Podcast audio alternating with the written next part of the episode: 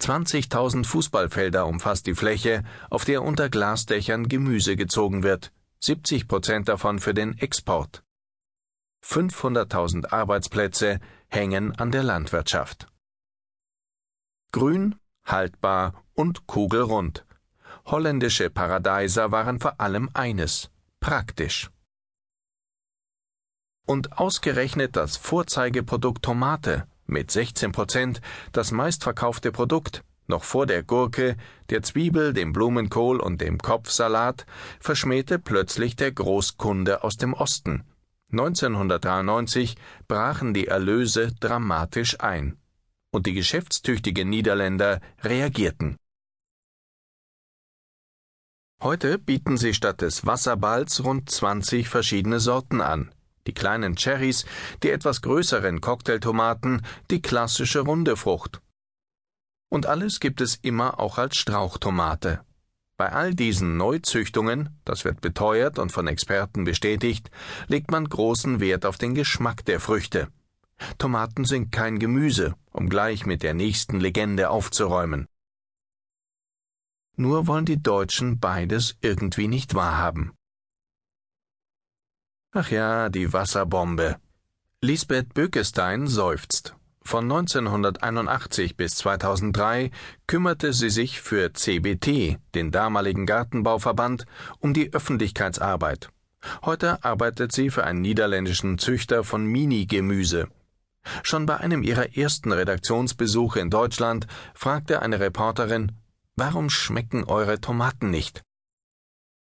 Als Bökestein daheim ihre Kollegen fragte, was denn da im Gange sei, antworteten die, Unsinn, die Tomaten sind gut und der Handel mag sie.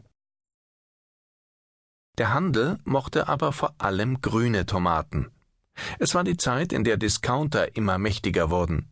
Auf Transportfähigkeit und Haltbarkeit kam es an. Geschmack war nicht so wichtig. Strauchtomaten hat noch nie einen Supermarkt von innen gesehen. Der Klassiker, die lose, runde Tomate, beherrschte 80 Prozent des Marktes. Die Erntehelfer pflückten die Früchte unreif von der Rispe. Schließlich sollten sie erst im Regal langsam erröten, bloß nicht matschig und fleckig werden. Das mochte der Kunde nicht. Doch so rot sie auch wurden, so wässrig blieben sie. Denn gerade in jenen letzten Reifetagen an der Pflanze explodieren die Geschmacks- und Aromastoffe in der Frucht, vor allem die Brix, die die Tomate süß macht. Je mehr Grad Brix, desto süßer. Dem Handel war das wurscht. Das ging so weit, dass grüne Tomaten auf den damals noch üblichen Versteigerungen einen höheren Preis brachten als die roten, erinnert sich Bögestein und dass das eine gute Zeit war für den niederländischen Gartenbau. Bis der Stern auf einer Doppelseite eine glänzend rote, pralle Tomate brachte mit dem Titel Die große Geschmacklosigkeit. Da, so Bökestein, war es definitiv zu Ende mit unserem Image. Danach habe fast jede Woche ein anderes Blatt oder eine Fernsehsendung über das schlechte holländische Obst und Gemüse berichtet. Um die Profite zu maximieren und weil sie so wenig Platz haben, hatten die Niederländer den Gartenbau perfektioniert.